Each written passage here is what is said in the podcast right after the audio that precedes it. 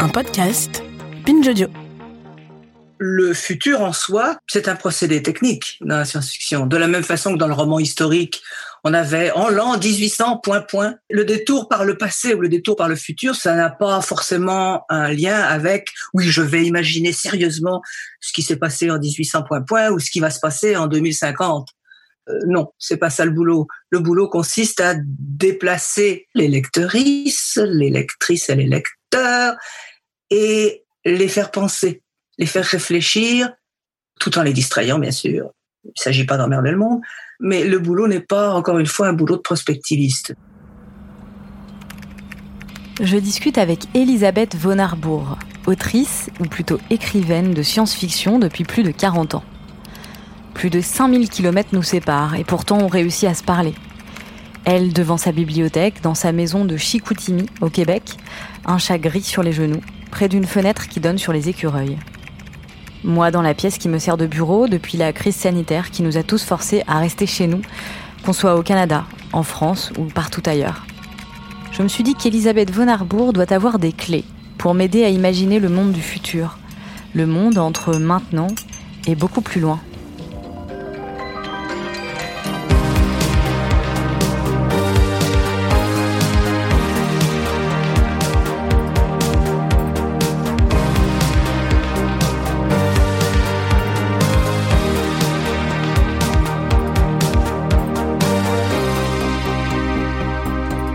Vous écoutez 100 000 ans. Et dans ce sixième et dernier chapitre, on va parler de mai 68, des manuscrits extraterrestres et de l'espoir comme muscle.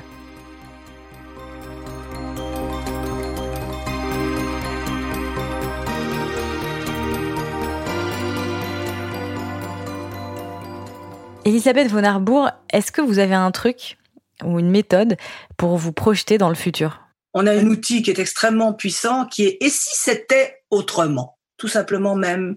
Et si? En mode conditionnel.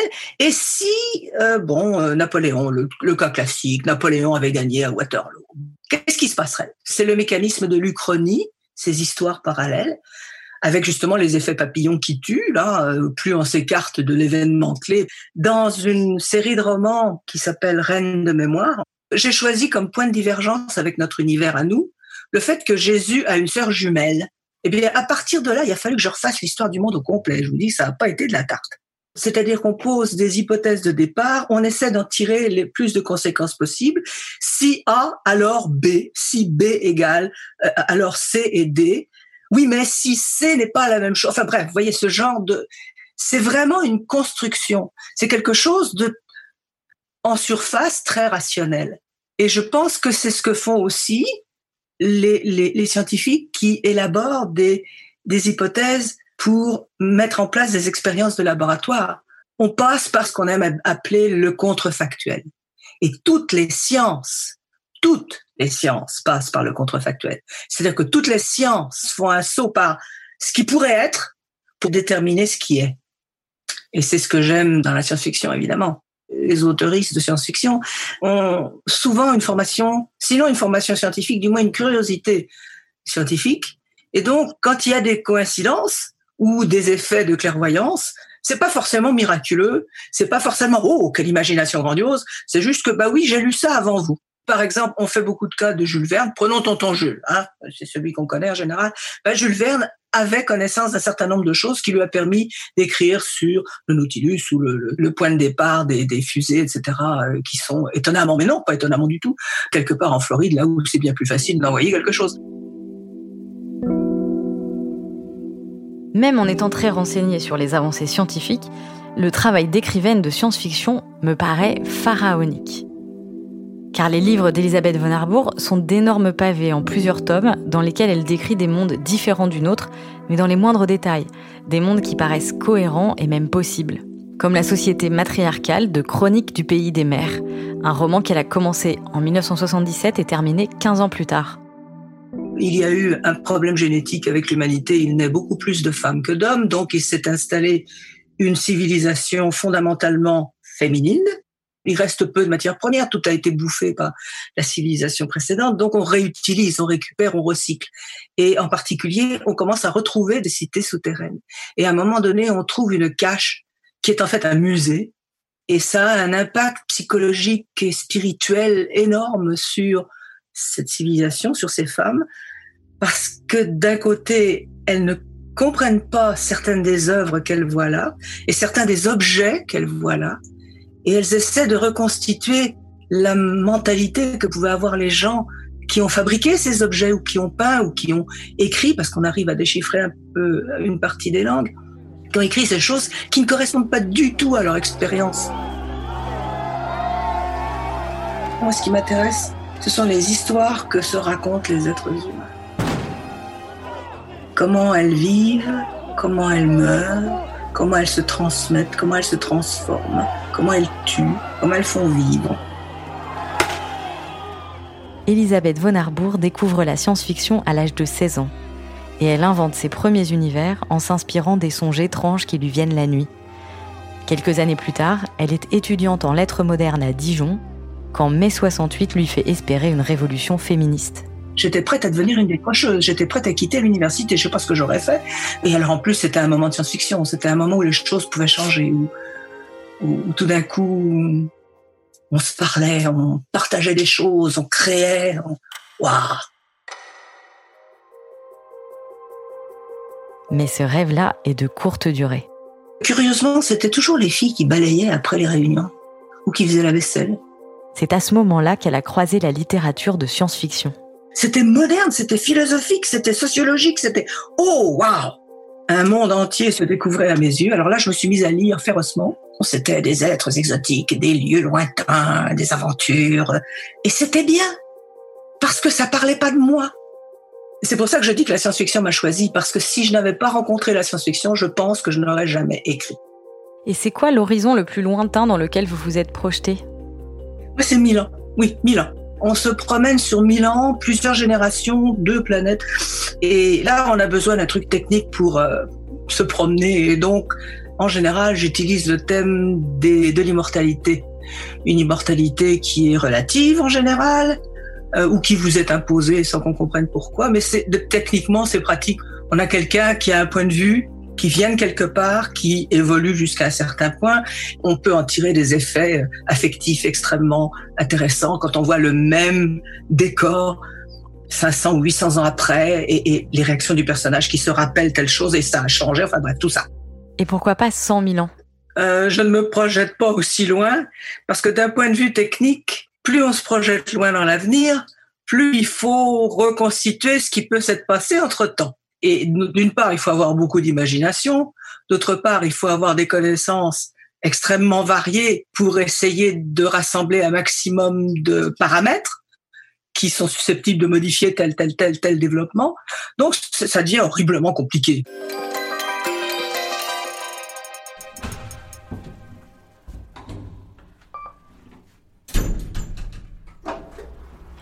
J'ai rendez-vous à Paris avec un homme dont le travail, c'est justement de se projeter aussi loin que 100 000 ans. Bonjour, je suis désolée, j'avais oublié mes masques et... Euh, euh, est-ce que vous préférez que je mette le mien Charles Gauthier est enseignant et chercheur en graphisme et sciences du langage. Depuis un an, il travaille sur la signalétique des sites d'enfouissement et de stockage des déchets radioactifs. Ce qui m'a convaincu, je dirais, c'est de comprendre que en fait, euh, la plupart des déchets radioactifs étaient déjà existants, qu'ils avaient déjà été euh, créés depuis euh, qu'on a fait le choix en France du nucléaire, donc depuis les années 60, et que ces déchets radioactifs, ils sont existants, ils sont là. Il faut trouver une méthode plus adéquate pour gérer ces types de déchets. Et c'est comme ça aussi que je me suis lancé dans ce projet et puis aussi parce que euh, ça demande des compétences et des connaissances dans des milieux différents et du coup euh, je vais collaborer avec des à la fois des linguistes, des historiens, des préhistoriens, des sémiologues, des graphistes, des architectes, etc. Pour élaborer le projet, Charles Gauthier et son collègue Sébastien Noguera se sont d'abord posé la question de ce qui est le plus durable dans les moyens de communication des êtres humains. Quelle langue faudrait utiliser par exemple? L'histoire nous montre que euh, les langues finalement elles évoluent beaucoup, elles évoluent rapidement et euh, elles n'ont pas une grande durabilité, on va dire. Euh, elles peuvent avoir 500 ans, 1000 ans, pour les plus anciennes 3000 ou 4000 ans. On peut imaginer que le graphisme a une sorte de pérennité plus importante. Dans la grotte de Blombos, en Afrique du Sud, des archéologues ont découvert un morceau de caillou de quelques centimètres, recouvert de traits de couleur ocre, qui se croisent et se recroisent. C'est le dessin le plus ancien tracé par un être humain, et il date de 73 000 ans. C'est beaucoup, quand on sait que les premières traces d'écriture remontent à seulement 5000 ans.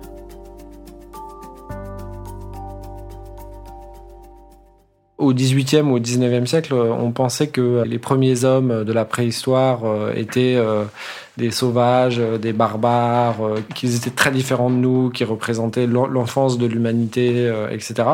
Et aujourd'hui, les préhistoriens estiment que ça se discute réellement et que en réalité, ils étaient beaucoup plus proches de nous. Je pense qu'on s'en rend bien compte quand on va visiter des grottes ornées, comme Chauvet ou Lascaux. ou là, par exemple, sur mon bureau, j'ai j'ai ce qu'on appelle la dame à la capuche qui a, qui a 29 000 ans. La dame à la capuche, c'est la dame de Bras-en-Pouy, une statuette en ivoire considérée comme la plus vieille représentation d'un visage humain. On se rend compte que pour avoir fait ce qu'ils ont fait, euh, il fallait quand même avoir déjà un cerveau très développé, euh, une intelligence, une capacité à se projeter. Euh.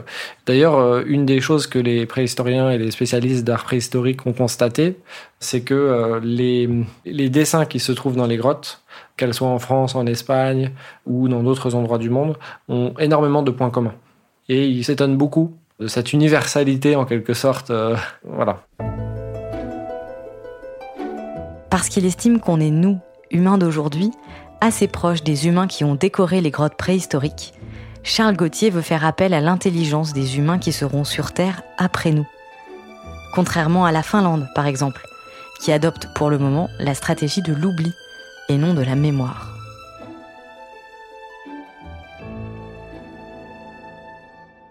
Si le site est oublié, personne euh, n'aura le, désir d'aller le visiter. D'autres ont pensé euh, installer euh, des monuments où les gens seraient forcés finalement de quitter les lieux parce que sinon ils risqueraient de, se blesser, etc. Ou alors créer un lieu qui sentirait tellement mauvais qu'on serait obligé de partir, etc. L'idée qu'on a eue avec Sébastien, c'est d'utiliser plusieurs méthodes en espérant qu'une de ces méthodes sera comprise. Donc la première des méthodes, c'est d'inscrire par exemple un message non pas seulement en indiquant mais parce qu'indiquer, ça peut intriguer, ça peut donner envie, etc., d'aller creuser, d'aller voir, mais aussi euh, expliquer qu'est-ce qui se trouve et informer euh, autant que possible les futures générations de, la présence de ces déchets euh, à cet endroit-là.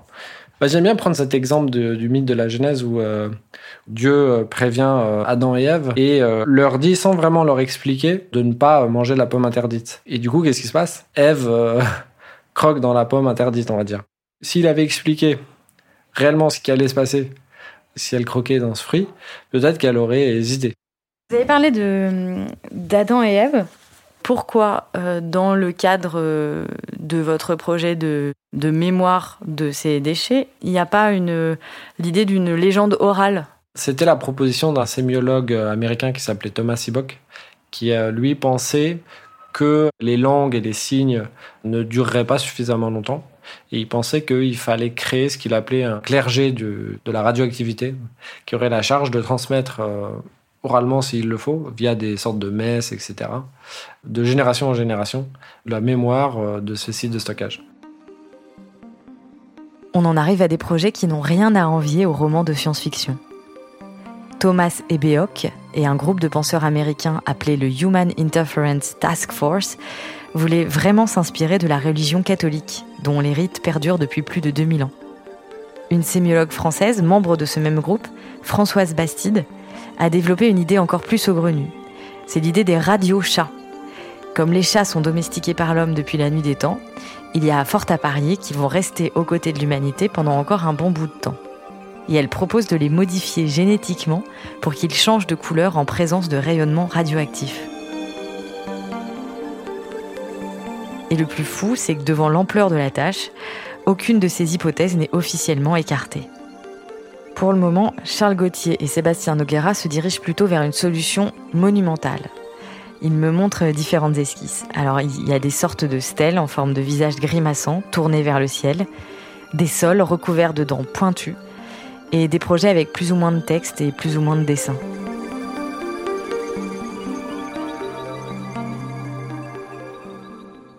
Là, vous êtes en train de me montrer le symbole radioactif, mais un peu un mix entre le symbole radioactif et la grenouille venimeuse. Voilà, c'est ça. C'est l'hybridation proposée par Sébastien pour en quelque sorte euh, proposer un nouveau symbole de radioactivité. On pense qu'il euh, faudrait la coupler à euh, une explication. Comment dire, un peu comme une bande dessinée avec toute une narration où l'idée, ça serait d'essayer de comprendre euh, ce qui se trouve sur ce site de stockage avec en quelque sorte différentes écritures et aussi des clés de compréhension des écritures, des clés de lecture et des dessins. Donc c'est un peu une sorte de, de communication plurimodale. Quelle sera la réaction des humains de demain quand ils découvriront les monuments qu'on leur laisse? Sauront-ils les comprendre? Ou seront-ils désemparés, comme les personnages du roman d'Elisabeth von Arbour devant les œuvres du musée qu'elles ont sorties de l'oubli D'ailleurs, ce n'est pas sûr qu'on s'adresse à des humains à proprement parler. Il y a un roman de science-fiction qui se projette sur beaucoup plus de 100 000 ans. Il a été écrit en 1930 par l'auteur britannique Olaf Stapledon. Ça s'appelle Les derniers et les premiers et ça relate l'histoire de l'humanité sur 2 milliards d'années. Sur Terre se succèdent 18 types d'humains différents. Homo sapiens n'est que le premier d'une longue lignée. Est-ce que ça équivaut pas un peu à tous ces programmes euh, de communication avec les extraterrestres? Vous voyez là ces, capsules qui ont été envoyées dans l'espace, etc. Est-ce que, ça a été une inspiration pour vous? Oui, ça a été une inspiration. Euh, je m'intéresse aussi un peu à ce qu'on appelle les langues imaginaires, euh, c'est-à-dire des écritures supposément extraterrestres qu'on aurait retrouvées ici et là sur Terre. par exemple, certains croient que le là j'ai une copie du manuscrit de Voynich qui n'a jamais été déchiffré dont on ne connaît pas l'écriture. Donc c'est un manuscrit, on dirait euh, quelque chose du Moyen Âge. Ça date de quand? Alors on estime que ça date du, du 15e siècle. Euh, mais certains, et c'est ce que je voulais dire, certains croient que euh, ça provient d'une autre planète. quoi.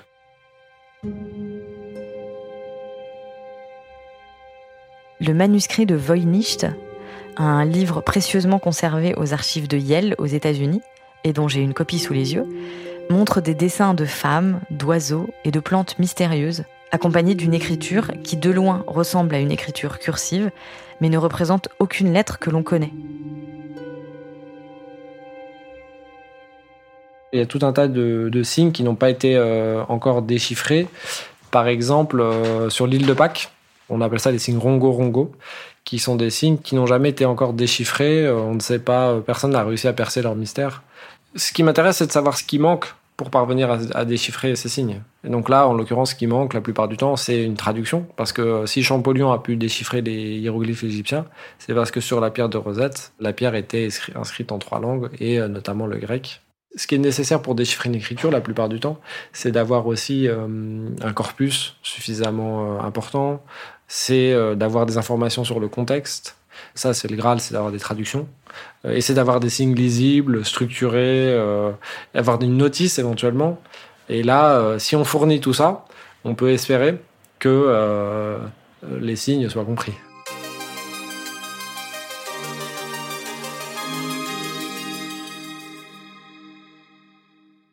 Il me semble que ça procède du même mouvement que la fameuse stèle de Zimandias. Vous savez, ce machin qu'on trouve dans le désert, perdu dans un désert de sable, une stèle en pierre avec euh, Je suis Ozymandias, roi des rois, voyez ma puissance est tremblée. Mais ça procède aussi du même réflexe qu'ont les gens qui inscrivent leurs initiales sur les pyramides, ou les Romains le faisaient aussi, les graffitis, etc. J'étais là. J'ai existé. Malheureusement, j'ai existé. Je vous laisse de la merde, mais j'ai existé. C'est bien. C'est éthiquement vouloir prévenir l'avenir de ce qu'on risque de trouver sur ces sites. C'est bien. C'est une spéculation nécessaire et légitime, mais ce serait tellement mieux si on n'avait pas de déchets nucléaires à entreposer. Euh. Je suis née en 47. Hiroshima, Nagasaki, c'est 46. J'ai des lettres de mon père à ma mère, absolument catastrophées. Les gens de cette époque-là ont eu le sentiment qu'on changeait vraiment d'époque. L'ère moderne commence à ce moment-là. J'ai donc grandi, je suis née et j'ai grandi dans un monde transformé à jamais. Et ça, c'est quelque chose dont j'ai pris conscience beaucoup plus tard. Mais c'est ça. Il y a vraiment une scission. Hein. Et donc, ça ne pouvait pas ne pas faire partie de ma panoplie imaginaire. Le nucléaire et ses conséquences possibles, ça faisait partie de l'espèce de d'arrière-monde consensuel que partageaient tous les autoristes de science-fiction à l'époque. Donc, automatiquement, c'est tombé dans mon, dans ma panoplie thématique, si vous voulez. Ce qui m'intéressait, et ce qui m'intéresse toujours dans le nucléaire, c'est la possibilité des mutations. Puisque le grand motif de la science-fiction, avec la curiosité, c'est le changement. Donc, l'idée de la mutation, ce sont en général des mutations létales. Ce ne sont pas des mutations favorables. Mais la science-fiction aime bien imaginer justement des mutations qui soient potentiellement favorables. Les mutants. Et vous écrivez des choses autour de ça? J'ai de plus en plus de mal à me projeter dans le futur. Je pratique la science-fiction depuis l'âge de 16 ans, j'en ai 73. Ça fait un bail. Et j'ai donc développé comme une seconde nature ce que j'appelle la vision du monde SF. J'ai tendance à reconnaître des, des patterns, des structures, à établir des rapports entre elles, à en tirer des conséquences et à fabriquer des scénarios. Et plus le temps a passé depuis 50 ans, et plus les scénarios ben, allaient dans le mur. Et maintenant, on y est. Le monde m'a rattrapé. Et euh, eh bien, ce n'est pas la joie exactement, disons, parce qu'il faut imaginer quelque chose de mieux. Si on arrête de rêver, on est cuit. Mais ça devient de plus en plus difficile. Je comprends qu'Elisabeth von Arbour soit fatiguée. Dans les années 70, à l'heure où le reste du monde fantasmait l'an 2000 et les progrès qui allaient se produire, elle imaginait déjà les dérives de la société du futur. Alors, aujourd'hui, alors que les différentes théories de l'effondrement gagnent du terrain et que la spéculation négative a même un nom, la collapsologie, elle doit avoir l'impression désagréable de revivre l'intrigue de ses romans sans pouvoir en sortir. Dans ce contexte, je comprends qu'il soit difficile pour elle d'imaginer un avenir absolument plus rose et plus positif que tous les indicateurs ne nous le laissent penser. Mais heureusement, il y a une nouvelle génération d'auteurs qui s'en chargent. Alors il y a ce qu'on appelle le solar punk, euh, imaginer des avenirs avec des énergies alternatives et toutes cette sortes de choses. Et il y a le hope punk, le punk plein d'espoir, essayer vraiment de faire ce que la science-fiction doit faire, c'est-à-dire d'imaginer autrement, non pas en pire, ni en ah ça va être super bien le meilleur, mais simplement différent. Ce qui est difficile à imaginer, ce n'est pas le pire ou le mieux, c'est la différence. Imaginez comment ça pourrait être autrement. Nous sortir de cette espèce d'endoctrinement. Nous sommes dans le bocal du néolibéralisto-capitalisto chose et penser hors du bocal pour le poisson, c'est vraiment, vraiment difficile. Et il y a des efforts ici et là, sauf qu'on en parle beaucoup moins évidemment. Et dans la science-fiction aussi, il y a des collectifs de textes originaux où on essaie justement d'imaginer un avenir recyclable, recyclé, un avenir euh, avec des systèmes surtout euh, économiques et, sociaux différents. Mais c'est vraiment très difficile. Je voudrais ajouter quelque chose à propos justement de ce qui se fait aujourd'hui. Il y a tout un courant qu'on appelle afrofuturisme. Il y a tout un mouvement non blanc, disons, pour simplifier, d'auteurs non blancs qui écrivent en général en anglais, mais qui ont une approche quelquefois très différente parce qu'ils ont grandi dans un, un milieu de référence qui n'est pas celui des auteurs de science-fiction euh, européens, occidentaux, caucasiens, l'adjectif de votre choix. Et ça vous donne de l'espoir? Oui, parce que plus il y a de diversité dans les voix, euh, plus il y a de différence au pluriel, plus on a de chance d'imaginer la différence. J'ai beaucoup appris en produisant ce podcast sur le temps. Le jour d'hiver où je suis descendue à 500 mètres sous terre, j'étais loin de me douter que j'étais au début d'un aussi long et aussi grand voyage. Un voyage aux confins de l'infiniment petit et de l'infiniment grand, et dont je ressors changé dans ma façon de considérer l'environnement et l'humanité. En invitant une écrivaine de science-fiction à imaginer le futur, je m'attendais à ce qu'elle me parle de robots, d'extraterrestres, ou de je ne sais quoi d'extérieur à nous. Je suis étonnée de voir que sa vision reste finalement essentiellement humaine. Sur ma page Facebook, j'ai mis L'espoir n'est pas une émotion, l'espoir est un muscle, l'espoir est une action. Et il y a des gens qui agissent. Et on ne peut pas nous empêcher d'agir. Et tant qu'il y a des gens qui agissent, ils ne se contentent pas de réagir. Il y a de l'espoir aujourd'hui, mais je ne pense pas, en ce qui me concerne, ça n'est pas un espoir à longue distance. C'est un espoir au jour le jour. Et il faut pas trop il me semble qu'il faut pas trop compter sur le futur, parce que le futur, on le fait maintenant. Hein. Si on n'agit pas maintenant, ben demain, ce sera pareil. Donc c'est ça, j'ai l'espoir en l'action maintenant.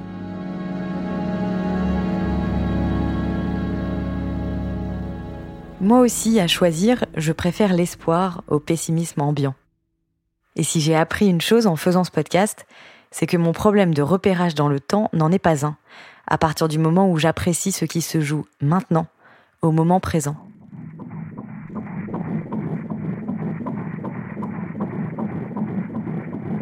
Entre le début de ce podcast et maintenant, il y a eu du changement dans ma vie. J'attends un enfant.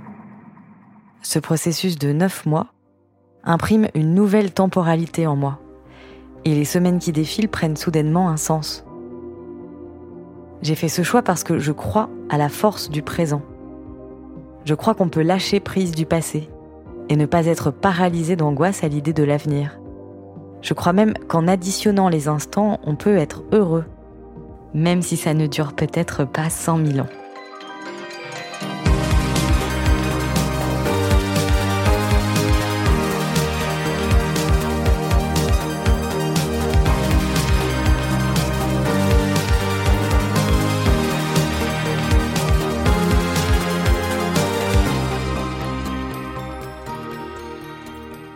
100 000 ans est un podcast produit par Binge Audio et Landra, l'Agence nationale de gestion des déchets radioactifs. Adèle Itel Almadani a réalisé les épisodes et Alex Demar a composé la musique du générique sous la supervision des productrices Soraya Kershawi-Matignon et Alban Philly et toute l'équipe de Binge Audio.